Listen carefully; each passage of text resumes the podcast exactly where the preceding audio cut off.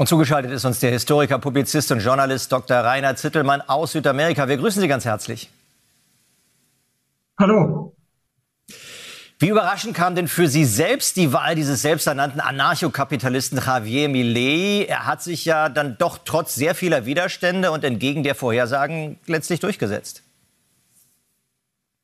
Also für mich überhaupt nicht, äh, überhaupt nicht überraschend. Ich habe heute Nacht schon, wo ich in Kolumbien gelandet bin, eine WhatsApp-Nachricht bekommen von dem Redakteur einer führenden brasilianischen Zeitung und der sagt mir, Herr Zittelmann, Sie waren der Erste, der mich auf Millet aufmerksam gemacht hat, letztes Jahr schon, und gesagt hat, der könnte Präsident werden. Und das war jetzt nicht, weil ich irgendwie Prophet bin, sondern ich habe eine Umfrage in Auftrag gegeben in 35 Ländern zur Einstellung zur Marktwirtschaft. Und da war ich erst erstaunt, dass nur in fünf Ländern die Einstellung zur Marktwirtschaft noch positiver war als in Argentinien. Ich dachte erst, ist da ein Fehler. Die Argentinier sind ja jetzt nicht gerade für Pro-Marktwirtschaft bekannt. Und dann war ich aber in Argentinien, habe auch die Leute aus der Bewegung von Millet kennengelernt und ich habe nirgendwo auf der Welt, ich war jetzt in 30 Ländern dieses letztes Jahr, eine so starke libertäre Bewegung äh, kennengelernt wie jetzt in Argentinien.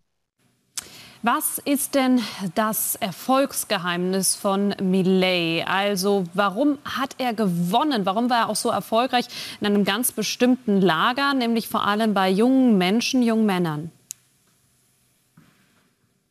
Ja, ähm, man muss sagen, die Argentinier sind ja seit 100 Jahren auf der Talfahrt. Das war vor 100 Jahren mal, was viele gar nicht wissen, eines der reichsten Länder der Welt, so ähnlich wie die USA. Und dann haben die immer mal links und mal rechts mit peronistischer Politik auf mehr Staat gesetzt. Ja, und man kann sich eigentlich wundern, dass es 100 Jahre gedauert hat, bis einer wie Millet gekommen ist, weil die haben abwechselnd immer linke und rechte Etatisten gewählt und es wurde immer schlimmer nur. Und da ist es ja naheliegend, dass die Leute irgendwann mal sagen, das hat links nicht funktioniert und das hat rechts nicht funktioniert. Und ja, bei Jugend, ich habe mit vielen jungen Leuten gesprochen in Argentinien, da ist es einfach in libertär oder liberal zu sein. Und äh, da ist Kapitalismus nicht wie bei uns in Deutschland ein verfemtes Wort, sondern das ist cool, wenn man für Kapitalismus ist. Jetzt sind das eine die Wahlkampfversprechen und damit hat er diese Wahl auch gewonnen. Aber was sind seine Ziele jetzt politisch? Wie will er sie durchsetzen? Wie groß sind die Herausforderungen gerade in Argentinien? Sie haben einige Probleme schon angesprochen. Die sind natürlich gigantisch. Ja. Die Inflation, muss man dazu sagen, die ist seit 1945 in jedem einzelnen Jahr zweistellig gewesen, außer in den 90er Jahren. Muss man sich mal vorstellen. Also sie hätten in ihrem Leben nie was anderes als zweistellige Inflation erlebt. Der Staat ist vollkommen überschuldet. Und ähm, ja, das äh, ist natürlich nicht einfach zu lösen. Ich denke, die Ideen, der, die Millet hat, sind richtig.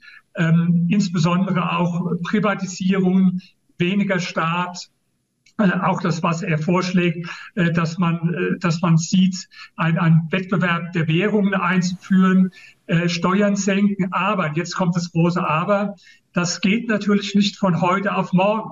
Was in 100 Jahren vermasselt wurde, kann man nicht in einem oder zwei Jahren ändern. Und wir wissen von ähnlichen marktwirtschaftlichen Reformen, wie zum Beispiel in den 80er Jahren von Maggie Thatcher in Großbritannien oder Ronald Reagan in den USA oder auch in den 90er von Balcerowicz in Polen, dass die Situation erstmal für zwei Jahre sogar schlechter wird, bevor es dann wirklich sehr, sehr gut wird. Und das ist so ein bisschen meine Befürchtung, werden die Argentinier genug Geduld haben, wenn vielleicht die Dinge zu, zunächst sogar schlechter werden und äh, dann wirklich abzuwarten und äh, dem, dem die Zeit zu geben, die er braucht. Das, das steht natürlich in den Sternen. Äh, er selbst bezeichnet sich ja als Anarchokapitalist. Andere, zum Beispiel auch einige westliche Medien, bezeichnen ihn als Rechtspopulisten. Wie kommt diese unterschiedliche Einstellung, diese unterschiedliche Perspektive?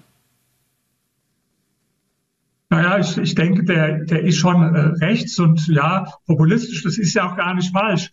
Ähm, populistisch, er ist halt mit, äh, sagen wir, mit guten, mit libertären Ideen, ist er populistisch. Sie sehen das ja, wie der auftritt, wie äh, verrückt auch. Ich habe hier nochmal, das muss ich Ihnen, darf ich nicht vorenthalten, ein kleines äh, äh, äh Video, wo Sie das nochmal noch besser sehen. Ja?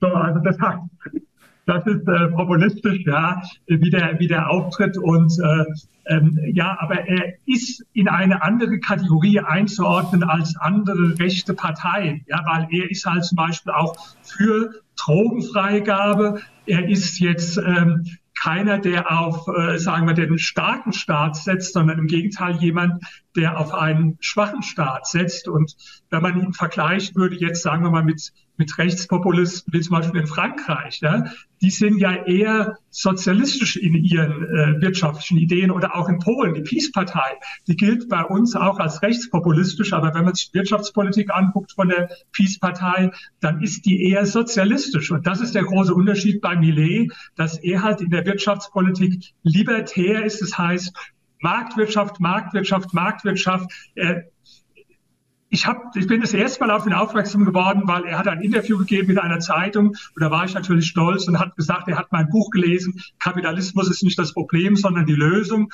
und das ist auch sein äh, Motto genau und ja, insofern unterscheidet er sich schon von vielen, die sonst als äh, rechts bezeichnet werden. Rainer Zittelmann, herzlichen Dank für diese Einschätzungen. Vielen Dank.